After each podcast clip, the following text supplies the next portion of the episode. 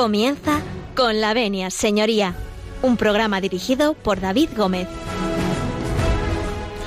Buenos días, señoras y señores, y bienvenidos a Con la Avenida Señoría, bienvenidos a esta casa, bienvenidos a Radio María y a este despacho, su despacho que abre las puertas un lunes más para que ustedes interactúen con nosotros y nos pregunten aquello que sepamos eh, responder y lo que no sabemos, como saben ustedes y bien conocen, tomamos nota y se lo contamos después. Así que si ustedes nos dan permiso, pues nosotros entramos en sus casas, en sus coches, en sus cocinas, en aquellos lugares donde ustedes escuchan Radio María. Eh, les decía el otro día que también nos escuchaban desde encima o desde lo alto de un barco. Eh, alguien me ha preguntado desde dónde. La verdad que no sé dónde, pero eh, sí que es cierto que ha habido un oyente que nos ha dicho que nos estaba escuchando, eh, creo que es de Valencia, y nos estaba escuchando encima de un barco. Así que, miren, también es buen sitio para escuchar la radio. Así que si ustedes nos dan su permiso, nosotros comenzamos.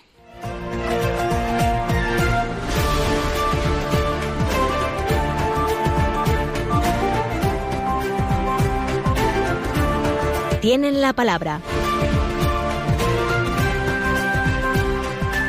Bueno, pues tienen la palabra, pero antes de que demos paso a nuestros invitados de hoy, permítanme que les recuerden las formas de contacto con el programa, que si no Javi Esquina me regaña, eh, y que son dos, son dos en concreto, el correo electrónico que es conlavenia arroba radiomaria.es, se lo repito, porque ya saben ustedes que ese bolígrafo cuando uno le va a echar mano nunca pinta, y ahora ya que tienen ustedes el boli y el papel, les repito, conlavenia arroba radiomaria.es, y aprovechando que tienen ustedes el boli en la mano, les doy el contestador automático, que es el 91 153 85 70. Se lo repito, 91 153 85 70. Y ahora sí, vamos a presentar a la gente que nos acompaña hoy en nuestro estudio. Dos de ellos son repetidores o tripitidores. Agustín Pinel, muy buenos días, bienvenido. Buenos días, David.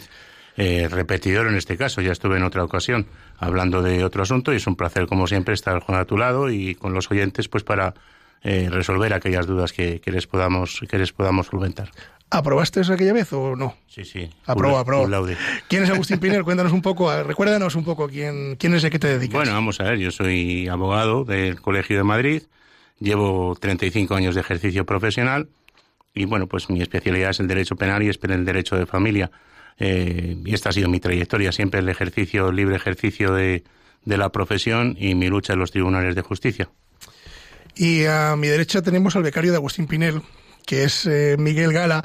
Miguel Gala Lobo, muy buenos días, repetidor también, buenos, buenos días. días, David y a todos los oyentes. Bueno, becario pero abogado, que lo de becario es broma. Bueno, yo soy el becario de Agustín, da igual. Llevo ya unos cuantos años ejerciendo, pero como no consigo aprobar, me sigue llamando becario. Cuéntanos a qué te dedicas, recuérdanoslo un poco. Eh, yo soy abogado también del Colegio de Madrid. Hace ya unos cuantos años que soy abogado, no me apetece recordarlo porque me hace viejo. Unos pocos. A pesar de que sigo siendo becario. Y me dedico fundamentalmente al, al derecho civil, las especialidades de familia y eh, al derecho penal. Y tenemos eh, alguien que no es abogado, pero, pero bueno, es un gran compañero que, con el que he disfrutado mucho de la radio y que hoy nos acompaña en, los micros de, de Radio María, Manu de la Fuente. Pues buenos días. Yo es la primera vez, es el primer examen al que me presento y con la venia no de su señoría, sino de, de David. Otras veces te he dado paso yo muchas veces. Sí, ¿no? se me hace extraño estar al revés, que se invierta el, el papel. A mí también se me hace raro porque yo te preguntaba muchas veces, a veces te tenía que parar Sí, y calmar, sí, porque en esos debates políticos y de economía que hemos Cierto tenido es. en algunas otras radios durante, mucha, durante muchos meses, y bueno, yo solo diré que soy periodista, que soy economista, que he estado muchos años a, ligado al mundo de la empresa, pero que sobre todo los últimos 10 años pues ha sido la radio mi pasión, mi vida, mi trabajo y, y eso y poco más. Yo de, de derecho sé lo justito. Bueno, di que sí que sabe cosas porque cuando íbamos a, a al otro sitio donde él trabajaba, hablábamos mucho de derecho también, o sea que algo sí sabe. Bueno, algo sí sé, pero porque bueno, también cuando uno estudia económicas y cuando uno estudia periodismo también te explican cosas de derecho y el día a día pues lo estamos viendo, ¿no? Y también uno escucha la radio y escucha la televisión y lee periódicos y sabe cosas que pasan, ¿no? Bueno, pero te quedas con pero nosotros. bueno, pero a mí que no me pregunte nadie nada, ¿no? Yo, pregun- yo vengo a preguntar. Te quedas con nosotros ¿eh? para preguntar. Yo sí, para preguntar. Venga. Pues eh, bueno, pues estamos todos presentados. Tenemos también aquí a Marian, que me mira así como, eh, en fin, como no sabe qué decir. Es la mujer de Agustín, lo puedo decir, ¿no? Ya que nos acompaña, la presentamos. Le damos los buenos días, aunque no va a intervenir porque le da mucha vergüenza, pero le decimos buenos días. Buenos días. Hola, Marian. Bueno, vergüenza al principio. Cuando pase el tiempo ya verás cómo se va animando. ¿no? Seguro que se anima. Me ¿eh? en conversación. bueno, pues nada, yo decirles que hoy vamos a tratar eh, pues eh, un, un, asunto bastante interesante, que son las herencias conflictivas. Vamos a hablar de herencias conflictivas eh, con Agustín Pinel, con Miguel Gala y con Manu de la Fuente. Y bueno, pues antes de meternos en faena y en materia, vamos a hacer un pequeño alto en el camino y nos vamos a ir, a ir con Joel López y con su canción Tierra. Y ustedes no se marchen porque a la vuelta hablamos de herencias conflictivas.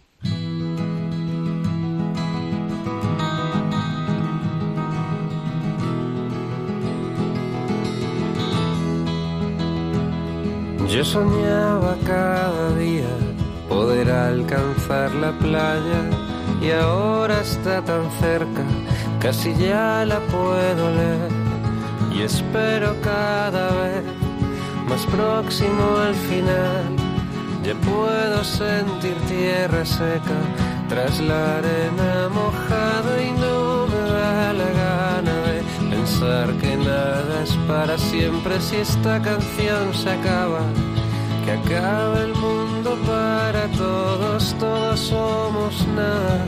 Sin las palabras dime que nos queda.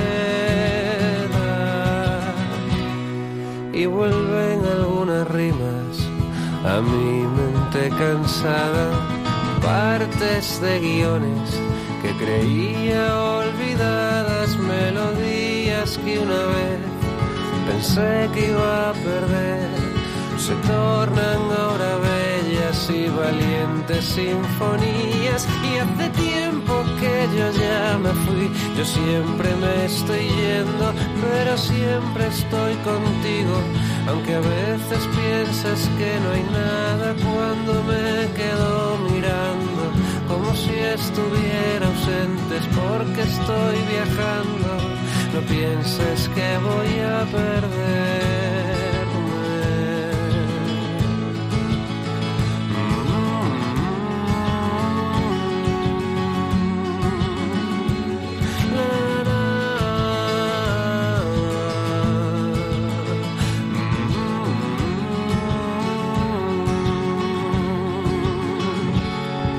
Si ya sé que el mundo seguirá girando cuando ya no quede nada y nosotros vaguemos por la historia como simples hombres solitarios, reyes que perdieron todo, todo lo que tanto amaban por quererlo demasiado y lo intento cada día, ser todo lo que había imaginado. y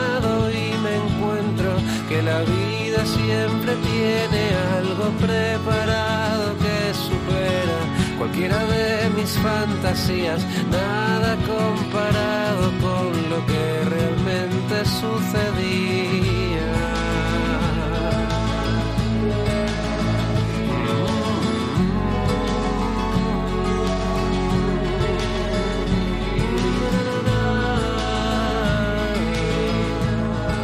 Están escuchando con la venia, señoría.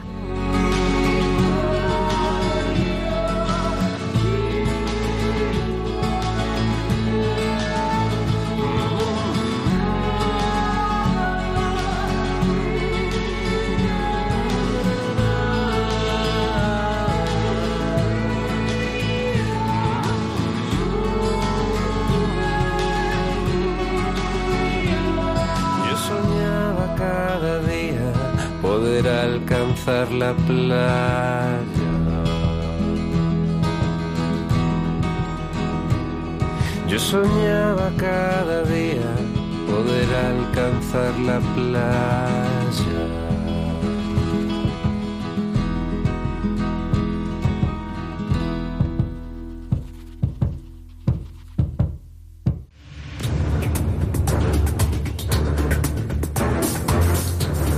El caso de hoy.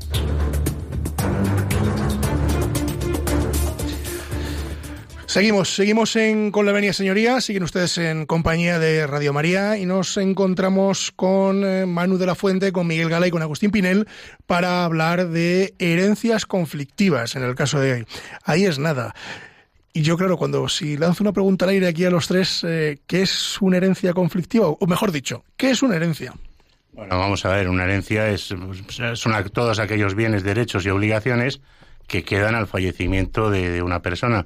Es decir, todos esos bienes son susceptibles de, que la propiedad sea transmitida eh, por ley a sus herederos legítimos o en, caso contrario a las personas a las que hubiera eh, designado sucesores o eh, legatarios en, un documento público, en un testamento, con independencia de los de los herederos forzosos, que luego diremos cómo, cuál es el reparto que, habría que efectuar en caso de que hubiera herederos y unos terceros.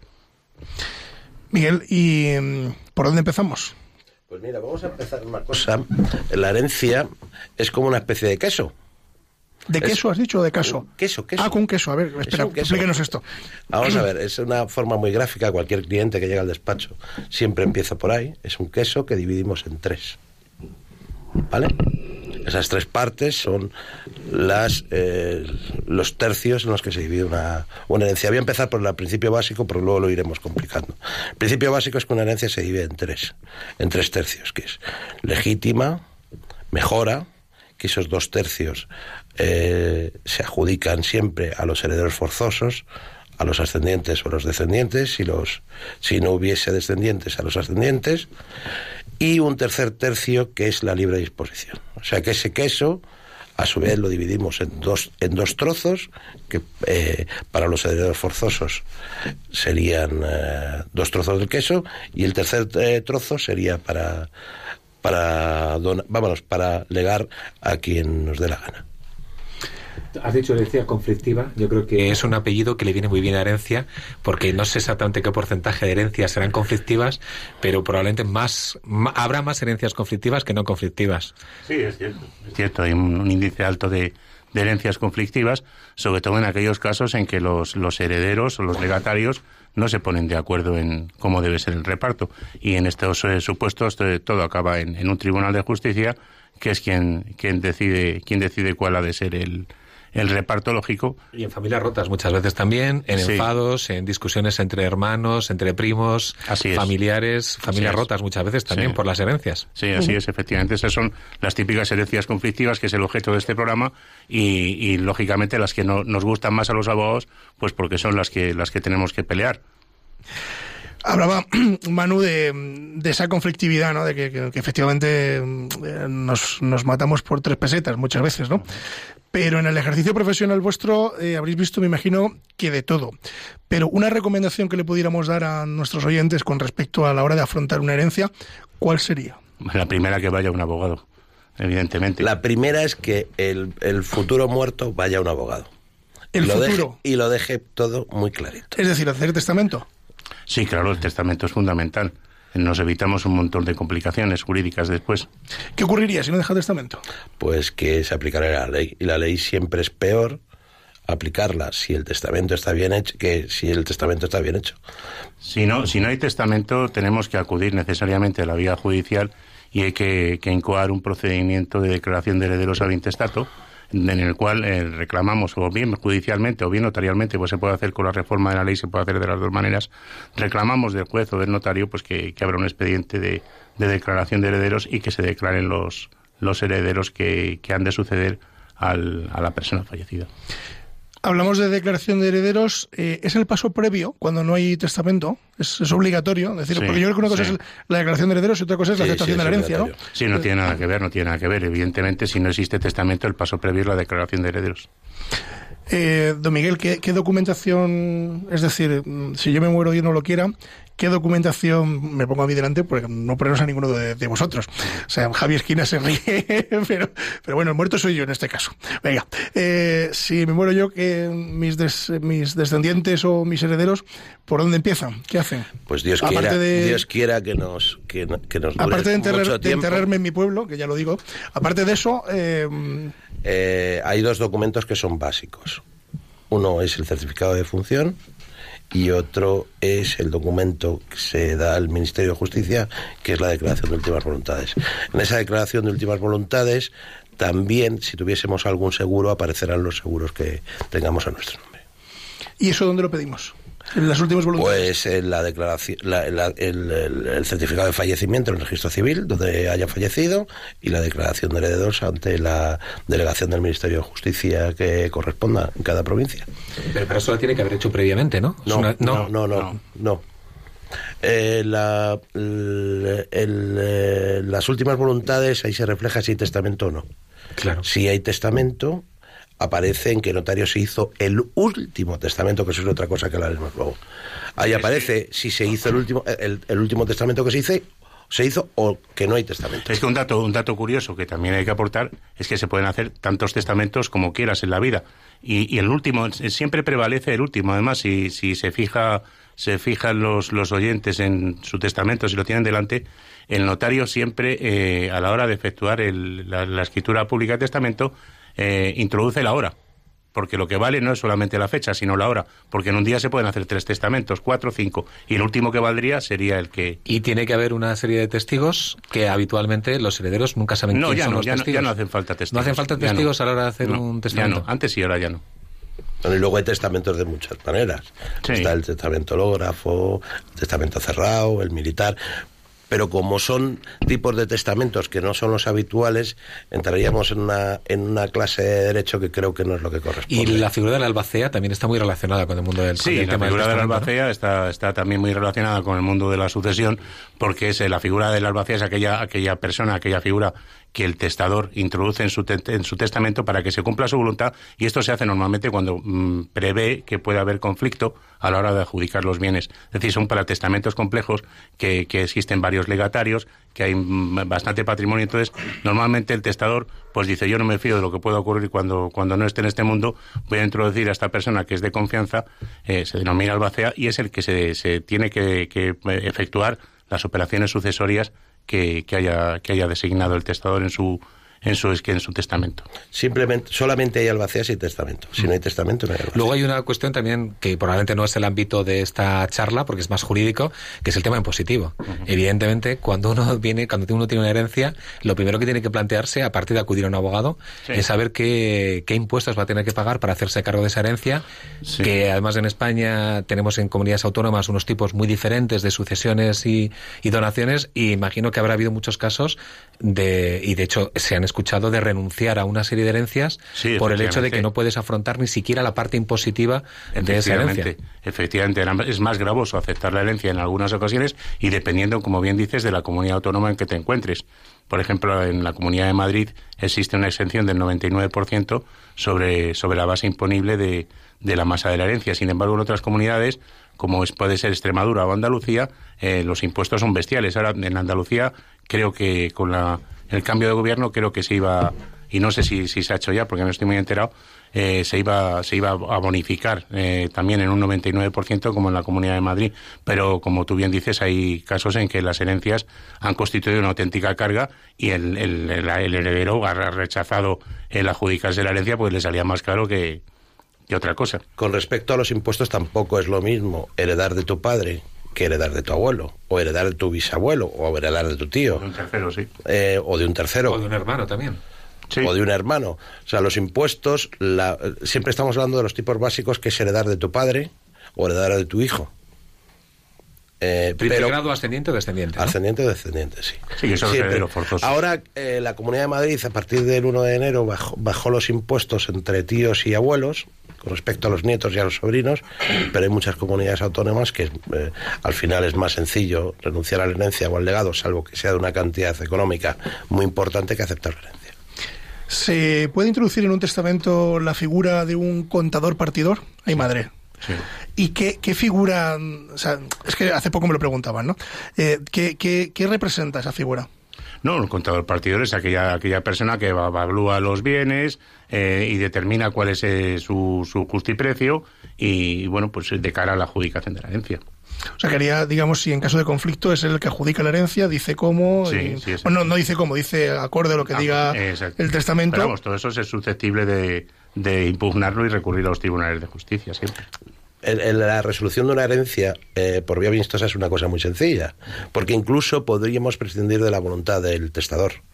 Si todos los herederos se ponen de acuerdo, eh, se podría incluso prescindir de la voluntad del testador, sí. O sea que yo, por ejemplo, si en una herencia me dejan la legítima, pero sin embargo eh, mis hermanos dicen, no, venga, repartimos a todos a partes iguales, ¿eso se podría ser posible? sí. Sí. Es como, o sea, diciendo, bueno, no, Sí, pero es que es tu padre te acuerdo. dijo que tú no querías No, a ti nada. acuerdo entre partes y ya está. no, es- Y sí podría ser posible, ¿no? Sí. Eso es la- por eso es, es más sencillo hacer todo amistosamente que llevar a un conflicto. Yo recuerdo cuando empecé a estudiar Derecho que fue uno de los procedimientos en los que yo no, entendía nada. Porque acababa el, el procedimiento testamentario que me corrija mi maestro, don Agustín Pinel, porque yo solamente soy becario, que al final el último paso era que se pusiesen de acuerdo. Ah, ese era el último paso. Sí. Ah, qué bien. ¿Y eso cómo lo haces? No lo sé, yo nunca lo entendí. Por eso viene bien mejor empezar poniéndose de acuerdo, ¿no? Antes de Sí. nada, ¿no? Efectivamente, siempre, siempre es más vale un... Por eso, por eso aconsejo que eh, cualquier persona, por muy lejana que vea su muerte, eh, si tiene hijos o tiene familiares, o incluso si no, no dispone de descendientes directos y tiene sobrinos, que haga un testamento, consulte a un abogado. ¿Y por qué digo un abogado y no un notario? Porque el notario lo único que va a hacer, en la mayoría de las ocasiones, es reflejar la voluntad del, testador. Y el abogado eh, lo que va a hacer es decirle si esa voluntad es posible o no. Yo también lo que diría a la hora de hacer una- un reparto, una herencia, que no se valore solo el dinero, sino que se valore aquello que se puede llegar a perder. Sobre todo disputas que se producen entre hermanos a la hora de repartir la herencia cuando el padre, la madre han fallecido. Eh, ese el coste, el coste afectivo, el coste relacional que tiene, a lo mejor tres pesetas, ¿no? Por eh, que, que a la hora de, de ponerse de acuerdo que piensen en muchas cosas más, en que a lo mejor hay una tradición de, de una buena relación de toda la vida y de repente en un momento determinado por tres pesetas poder romper relaciones que Pues, lo valoren muchas te veces, ¿no? contaría que, que en mi despacho han habido mu- muchísimos casos en este sentido, que las amistades eh, de familiares o las buenas relaciones familiares se han perdido a la hora de, de interpretar el Pero testamento. qué pena, ¿no? Es una pena, sí, es, así, es una pena. Lo que pasa que mi experiencia también es que previamente hay un cierto pozo de que si a ti te ha beneficiado, a mí no, aunque se llevasen aparentemente bien. Cuando se llevan bien de verdad, normalmente, salvo que estemos hablando de patrimonios inmensos. Pero, pero es que precisamente, eh, lo habéis comentado antes, cuando se llevan bien de verdad, incluso cuando el padre o la madre quiere hacer algún tipo de discriminación positiva hacia uno de los hijos, hay veces que cuando se llevan de bien de verdad dicen, no, es que no vamos a hacer ninguna discriminación, somos cuatro, vamos a repartir Eso- a partes iguales, incluso que tenga de los propios hijos. Es decir, Afortunadamente yo te lo he visto. eso. De todas formas, en- en- en- como te decía antes, existe, existe mucha conflictividad a la hora de, de interpretar un testamento por parte de los herederos cuando existe un, un gran, un gran patrimonio, ¿no? Y en esto, si se me, me- si se me permite un poco la frivolidad, eh, tiene mucho tiene mucha importancia la figura del cuñado o cuñada, que es que quien normalmente malmete las buenas relaciones de, de, de los hermanos. El tercero. No, yo, yo, yo voy a contar una anécdota. Yo he echado de mi despacho, con perdón, esta que mal suena, he echado de la sala de juntas de mi despacho a un tercero que opinaba, o a un opinador de los que yo llamo, Cuñado. un cuñado, no sé si era cuñado, no recuerdo que era, no, y creo que era, no, no, ni siquiera era cuñado, no estaban ni casados, pero bueno, estaba opinando, entonces le dije, mira, por favor, o sea, de verdad, salte de, de aquí, porque realmente quien tiene el problema es esta señora, no tú. Y terminé diciéndole que muy amablemente bajara a tomar un café, porque es que me estaba dinamitando la reunión. que- Pues mira, otro, otro consejo a la hora de hacer una herencia, cuando los hermanos, hermanas, dejar fuera a respectivas parejas de esa negociación. Yo que se haría. decida solamente entre lo- a los hermanos que tienen que discutir y no dejarse influir por las terceras personas que van a ser probablemente, probablemente mucho más egoístas y van a pensar solo en lo suyo propio, no van a tener esa eh, ese sentimiento también de, de hermandad que se tiene entre los hermanos durante muchos años, ¿no? Yo he llegado a escuchar que qué pasaba con su herencia cuando la herencia era el marido. Sí, sí, o sí, de la sí, sí. mujer. Pues eso es lo que yo estaba hablando, efectivamente. Yo- Y claro, habría que hablar con nuestros legisladores para que algún día modificaran modificaran Y no nuestra... dejen entrar al cuñado. No, no, que, no dejen entrar- que permitan el divorcio del cuñado. Bueno, estamos, eh, estamos, estamos hablando, eh, dando por sentado que la gente sabe derecho. Las herencias tiene que tener todo claro que son bienes privativos aunque uno esté casado en gananciales. Efectivamente. Es Sí, tuya, efectivamente. es tuya. Sí, Miguel, pero, por eso, por pero es privativo, pero, pero el carácter que tiene deja de ser privativo en cuanto el fallecido. Sí, por eso- por eso partido quiere del decir- fallecido. por eso Vamos, que- digo, deja de, decir- deja de ser privativo entre comillas. Me refiero a la intromisión de terceros en las No, adjudicaciones. pero es que estaba hablando para que la gente Sí, sepa que es una cosa que realmente es suya. Sí, son o bienes que lleve ganado casado 50 años, o 20, o 5. Pues yo el otro día estaba haciendo la herencia del despacho y entró la suegra. De, la suegra hacer la herencia de la nuera. Entonces eh, me, le, pregunté, digo, ¿usted quién es? Yo la suegra, digo, ah, muy bien. Dice, no, pero no voy a hablar. Digo, eso espero, la contesté yo. digo, pero estoy aquí quietecita, ¿eh? Muy bien, yo la pongo aquí un café Un caramelo. y usted quietecita. No, tengo que decir, no, la verdad que no habló la pobre mujer, que lo único que venía era echar una mano a, a su nuera, que, que estaba allí, que bueno, al final salimos bien. Oye, que vamos a hacer un pequeño alto en el camino, porque después vamos a abrir los teléfonos. Eh, ya les anuncio que vamos a abrir los teléfonos y que nos podrán ustedes llamar al teléfono del directo del programa para que pregunten, eh, bueno, pues a nuestros invitados de hoy sobre aquellas cuestiones que ustedes eh, necesiten preguntarnos. Y hemos traído una canción en inglés, Manu, pero que yo no, no sé pronunciar. Bueno, Black tengo- or White, eh, hay, probablemente hay muchas canciones en inglés muchísimo más complicadas de pronunciar que Black or White, que, que son eh, términos que utilizamos con relativa facilidad. Michael Jackson, y bueno, viene a decir eso de que da igual ser blanco o negro, porque en el fondo todos somos iguales. Pues es que yo, me decía un profesor mío que, que cuando salía la pizarra, dice, a ver, que salga el, el andaluz de Burgos, que era yo, y además el experto en inglés, claro, un inglés de Ávila, imagínate, no tengo ni idea. O sea, yo no- por eso no me atrevo ni a decirlo. Bueno, hay, hay hay canciones en inglés muchísimo más complicadas, por supuesto, que, decir Black or White. Esto es bastante sencillo. Pues blanco o negro, yo lo digo en, en castellano para que se me entienda. Y a la vuelta seguimos hablando de herencias conflictivas con Agustín Pinel, con Miguel Gala y con Manu de la Fuente.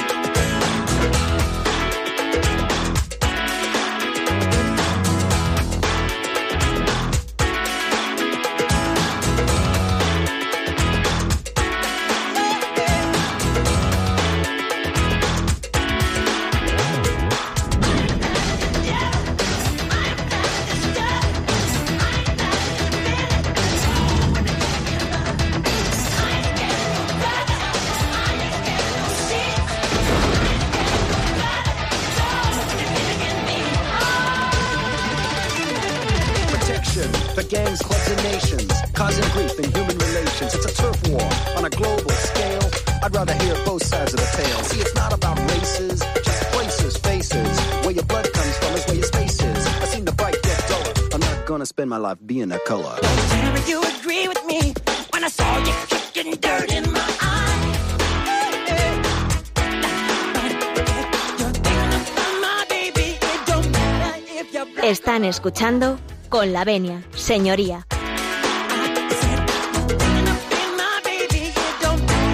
Don't black or white.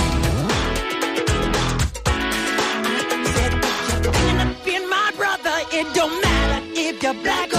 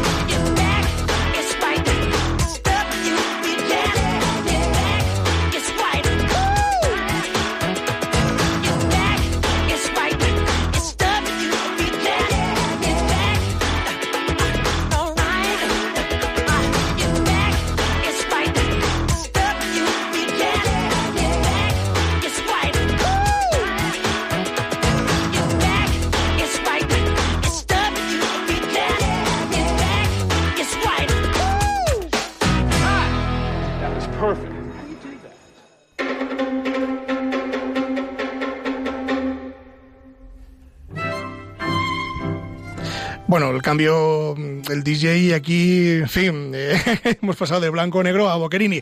Eh, ya saben ustedes que con estas eh, notas damos paso al directo, al directo para que ustedes puedan interactuar con nosotros. Tomen buena nota del teléfono 91 005 94 19. Se lo repito.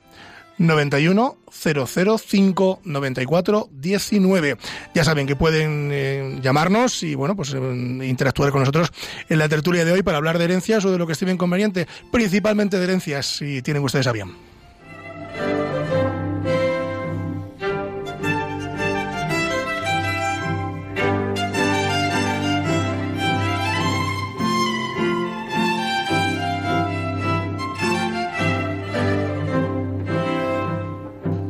Pues seguimos, seguimos en Con la Avenida Señoría y seguimos en compañía de Manu de la Fuente, Miguel Gala y Agustín Pinel y estábamos hablando, para aquellos que se acaban de incorporar a la sintonía de esta casa, de herencias conflictivas.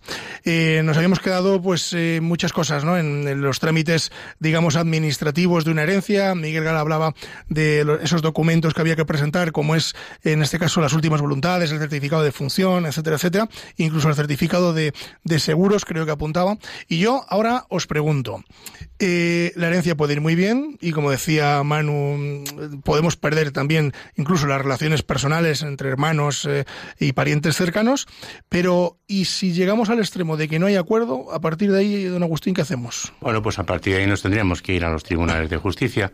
La ley de enjuiciamiento civil regula un procedimiento que es el de división judicial de la herencia, por el cual aquel heredero que no esté de acuerdo con, con el testamento, con la disposición de los bienes que el, que el testador hubiera efectuado, pues debe de, de efectuar un invent- demandar al resto de, de herederos, efectuar un inventario de bienes y presentarlo en el juzgado con el procedimiento de esta división judicial de la herencia.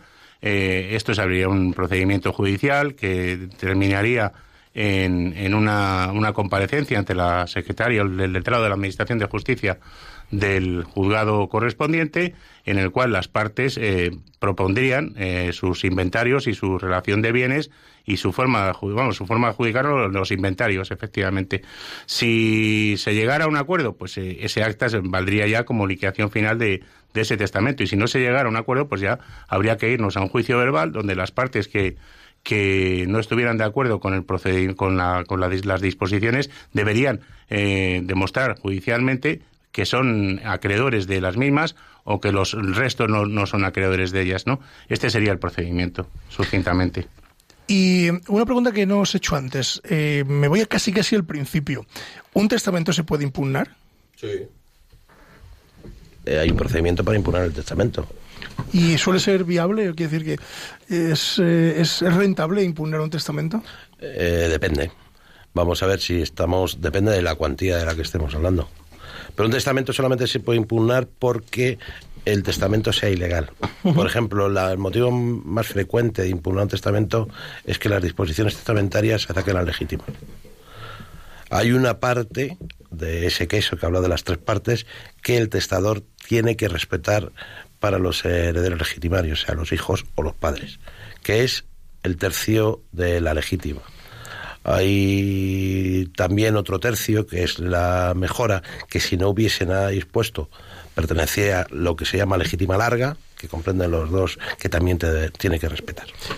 Anime, perdón, Manu. No, iba a preguntar qué ocurre, también uno de los problemas, sobre todo a la hora de impugnar un testamento, es la incapacitación. El decir que esa persona, cuando hizo testamento, no estaba en plenas capacidades mentales o que venía influido precisamente por algún tipo de relación concreta y... Sí, efectivamente, Manu, vamos a ver, una de las condiciones esenciales para, para efectuar, para otorgar el testamento es la capacidad.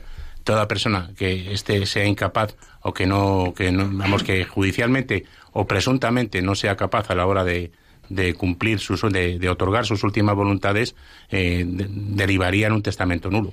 Pero es una vía complicada porque el, testame- el testamento está realizado ante un notario. Ante un notario. Y el te- notario notario da, capaci- da testimonio de la capacidad... dice que a su leal saber y entender Es capaz. pero, Miguel, en la práctica sabes tú que eso ha ocurrido muchas veces. Yo, en mi- vamos, yo he llevado asuntos de esos en que efectivamente el notario eh, da fe de la capacidad, pues lógicamente, ve. de lo que ve, pero no sabe. Claro. Sí, pero que En tiene, este otro punto- tiene un problema de prueba. quiero decir, en que este que punto, dar- permíteme un segundo que recuerdo, recuerde. recuerdo- perdón un segundo, recuerdo un compañero de que no voy a dar el nombre que llevó que llevó un asunto de estos y el, el testador era, vamos, eh, cogía moscas. Y el pobre. Y hubo que llevarle al notario y por lo visto le dijo este señor que no que no abriera el pico y efectivamente no abrió el pico y otorgó su testamento. En este punto les tengo que recordar el teléfono del directo que es el 91 005 94 19. 91 005 94 19. Y creo que tenemos una llamada. Nos vamos hasta Badajoz. Javier, muy buenos días. Hola, muy buenos días. Buenos días. Saludos desde Badajoz. Igualmente. Y un placer hablar con vosotros. Y bueno, eh, el primero que quiero decir es que soy abogado. Hombre, y- bienvenido a esta tertulia. Y fiel, y fiel seguidor de, de vuestro programa. Muchas gracias, Que Javier. ilustra mucho con, con, con la sapiencia de, de los compañeros.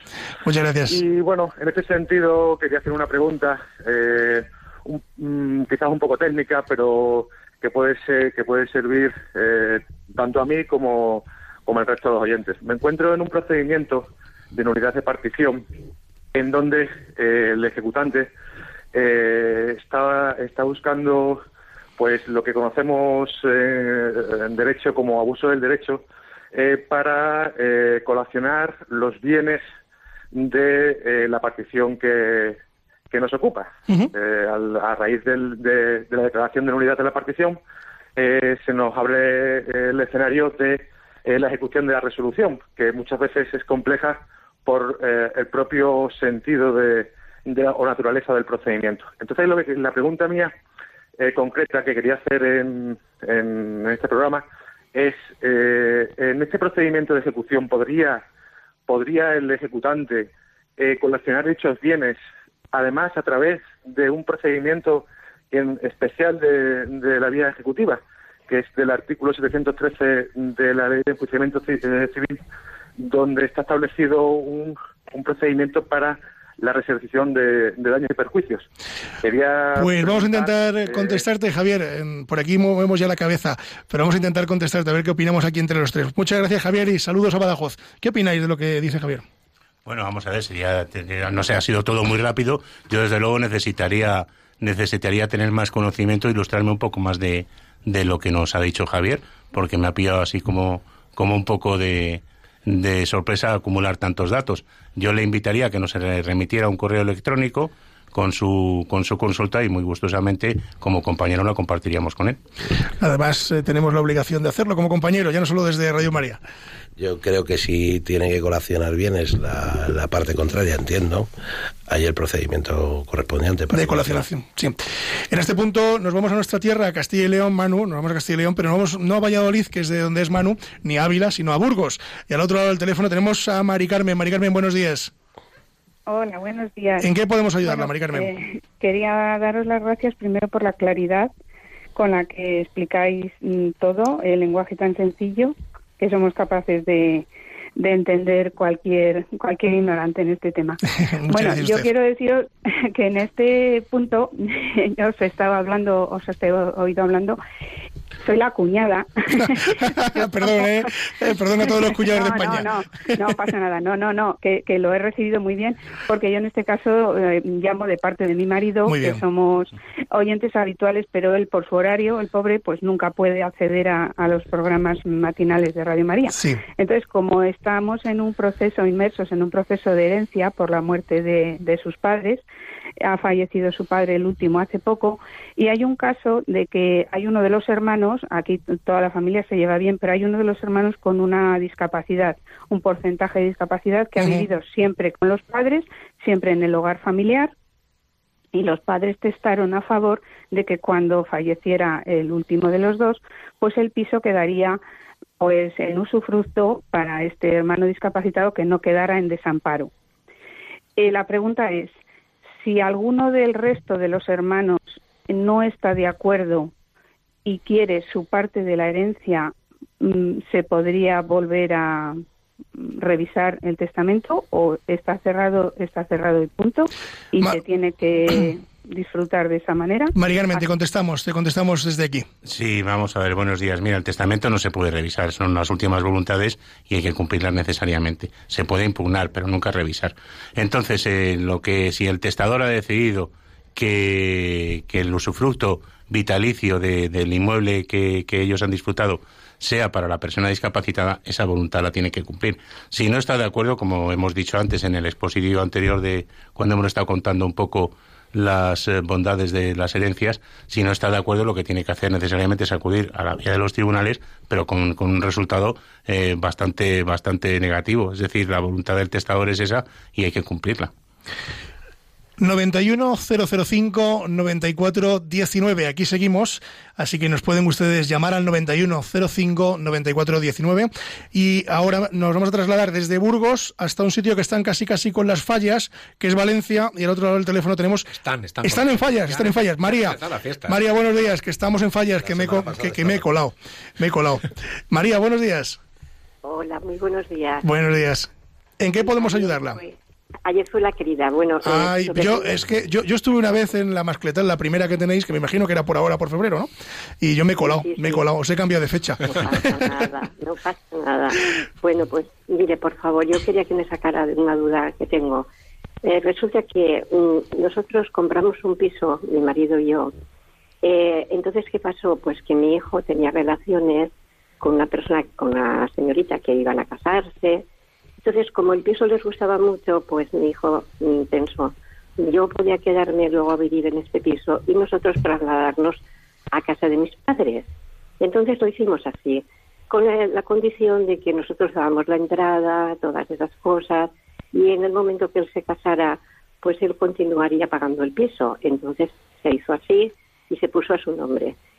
Eh, pero luego eh, lo dejaron y ¿qué pasó? Pues que el piso continúa a su nombre mi marido ha fallecido y entonces yo ahora quisiera saber, porque mi hijo no se opone, claro está, a, a- claro, ellos ahora les tocará su parte eh, y todas esas cosas, pero en realidad lo que me importa es que el piso está su nombre, yo tengo otro hijo y queríamos dejarlo todo bien arreglado para que si a mí me ocurre algo, cada esté todo arreglado y no como está. Entonces, ¿qué es lo que podríamos hacer? Pues le va a contestar don Miguel Gala. Buenos días, señora.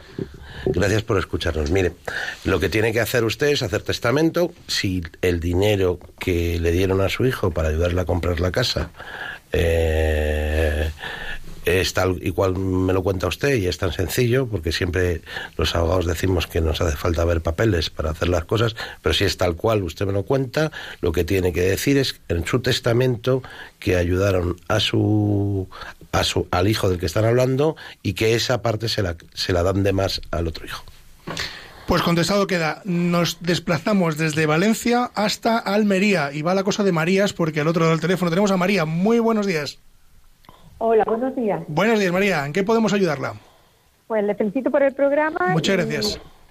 quería mm, poner que ha fallecido mi madre en abril de, de 2018. Resulta que hemos pedido prórroga porque no nos podíamos, no nos poníamos de acuerdo con el con las últimas voluntades porque teníamos un cuaderno particional hecho y habíamos hecho la herencia mm, de esto que se echa a suerte. Hicimos dos partes y la echamos a suerte y cada una por lo que le tocó.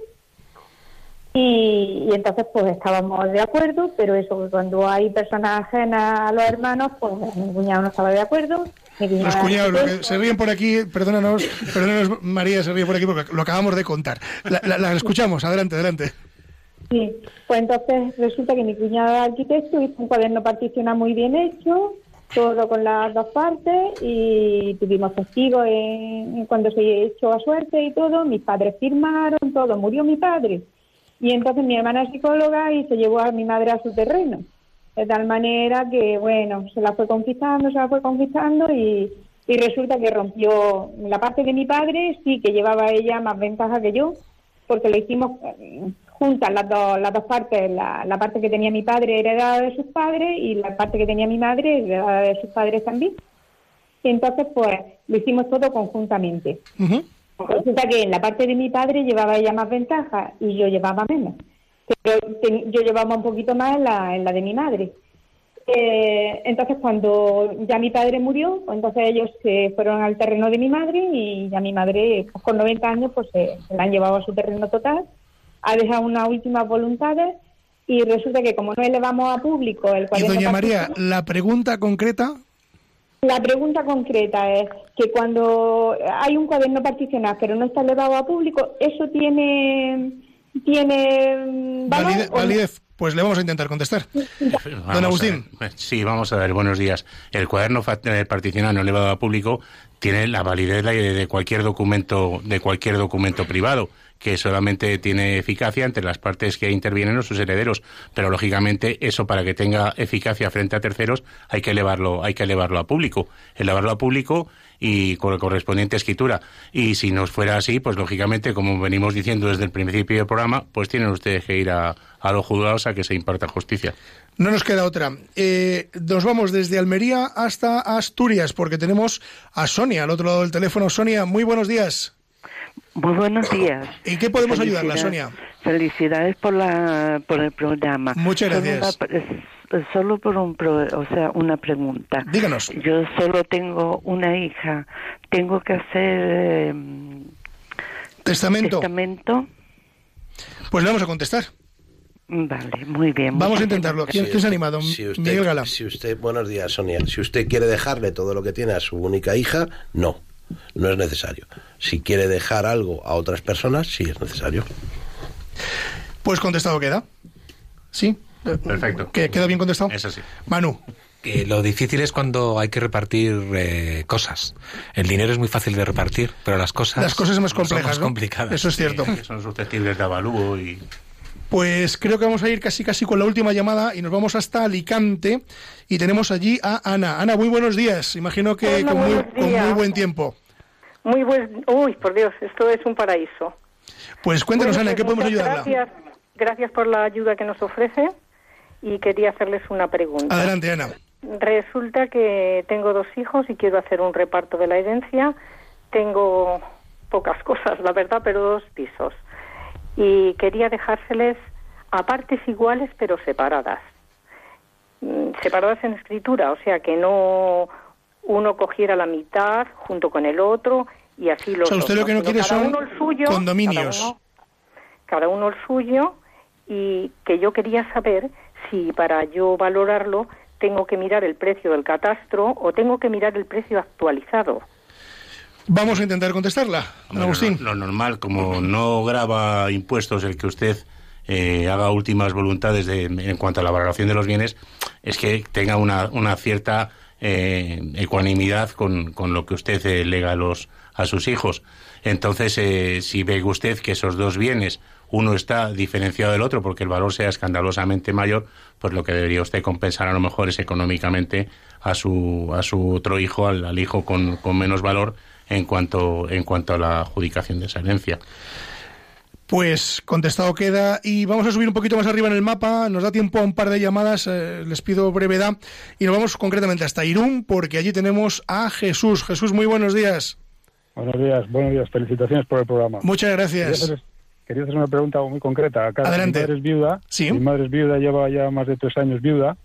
Entonces ella, pues nosotros somos tres hermanos, no tenemos ningún problema. Ella nos, eh, nos suele eh, dar, digamos, una especie, que uno de mis hermanos pues necesita más ayuda, digamos. Entonces Sí. ella hace, digamos, una, una paga, digamos, tanto a mi hermano como al resto de los, con los otros tres. Es decir, hace una paga mensual. digamos, Para igualarlos. Para igualarlos y para que estemos todos. eh. Entonces, hay ese, ¿esto está sujeto a tributaciones? ¿Eso hay que declarar de alguna manera? ¿Cómo, cómo, si, si tiene algún tipo de implicación, digamos, eh, a cada hacienda o lo que sea? Pues vamos a intentar Gracias. responderle. Jesús, muchas gracias por escucharnos. Vamos a intentar responder a Jesús. Buenos días, Jesús. Aunque realmente esto no es una cuestión de, una- de herencia, más bien es una cuestión de impuestos. Fiscal. Es una cuestión fiscal. Si usted recibe un, un incremento patrimonial, tendrá que declararlo. Claro, entiendo que sería como una donación, ¿no es así? Otra cosa es que lo que eh, le estén dando más a uno de los hermanos que a los otros y se pueda colacionar, que es traer a la herencia. Claro, yo entiendo que sí. De todos modos, le invitamos a que esta consulta o bien nos la pueda pasar por escrito o bien consulte a un fiscalista, que es que, que yo creo que ahí es donde, donde vamos a tener, mm, digamos, más, mm, más respuesta. Nos vamos hasta Bilbao y allí tenemos a Sara. Muy buenos días, Sara. Hola, buenos días. Mira, la consulta es la siguiente. Yo soy viuda, mi- mm, sin hijos.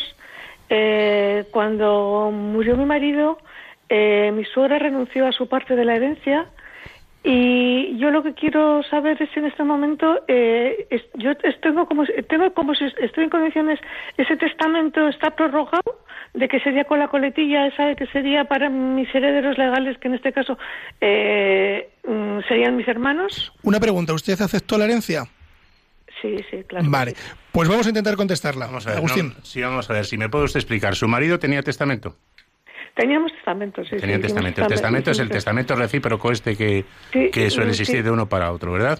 eso es Bien, y entonces, en, eh, ustedes no tienen descendencia, creo que, que he oído, ¿no? Eso es, eso y, es. Y su, la, la madre de su marido, que era heredera forzosa, renuncia a la herencia y era la única es. heredera forzosa. ¿Y cuál es su es. pregunta en concreto entonces a partir de Mi esta pregunta premisa? es, ahora yo mm, eh, sigo teniendo un testamento, o sea, ese testamento es, es el como suyo, por supuesto. No, no, prorrogable, no, es, el, es, es el, es el que tiene. no, yo te- El testamento es personal, aunque esté esté casada. Ah, ah, claro, como fuimos los dos juntos. y Claro, no tiene nada que ver. Es personal. Es personal. Es decir, el testamento no lo hacen dos personas. Lo pueden hacer dos personas, pero en distinto acto. El acto es, es del, de la- del testador, de la persona física que interviene a la hora de hacer sus últimas voluntades. Existen dos escrituras con dos números de protocolo. Exacto. No vamos, se nos acabó el tiempo. Me está mirando Javi Esquinas con cara de pocos amigos, nuestro técnico. Eh, se nos está acabando el tiempo, se nos acaba.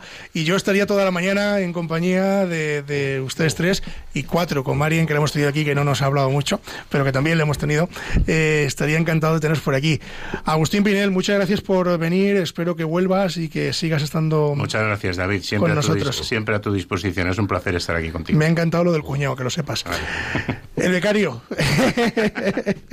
Miguel Gala, muchas gracias por venir y volverás o qué? Gracias, David, por invitarme cuando tú me llames y cuando tus, eh, tus oyentes nos, nos aguanten.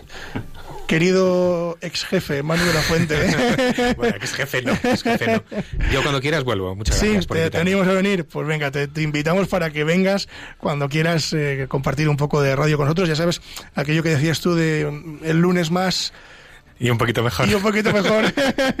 Señoras y señores, nos vamos, les dejamos en compañía de eh, Revista Diocesana y de los informativos. Pero antes, antes, tomen buena nota del correo electrónico del programa que es con la venia arroba radiomaria.es, se lo repito, con la venia arroba radiomaria.es y también del contestador automático. Hoy no hemos tenido contestador, les pido disculpas.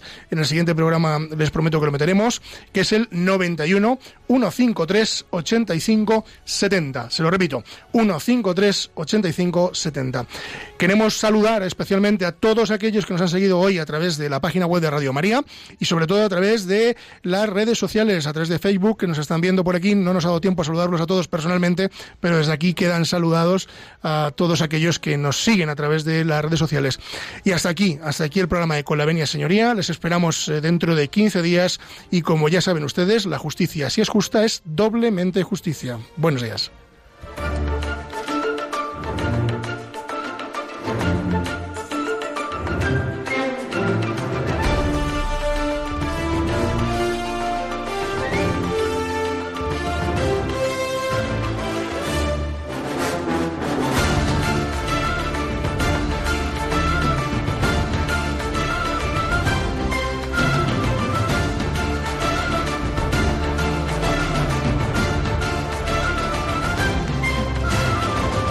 Les hemos ofrecido Con la Venia, Señoría, un programa dirigido por David Gómez.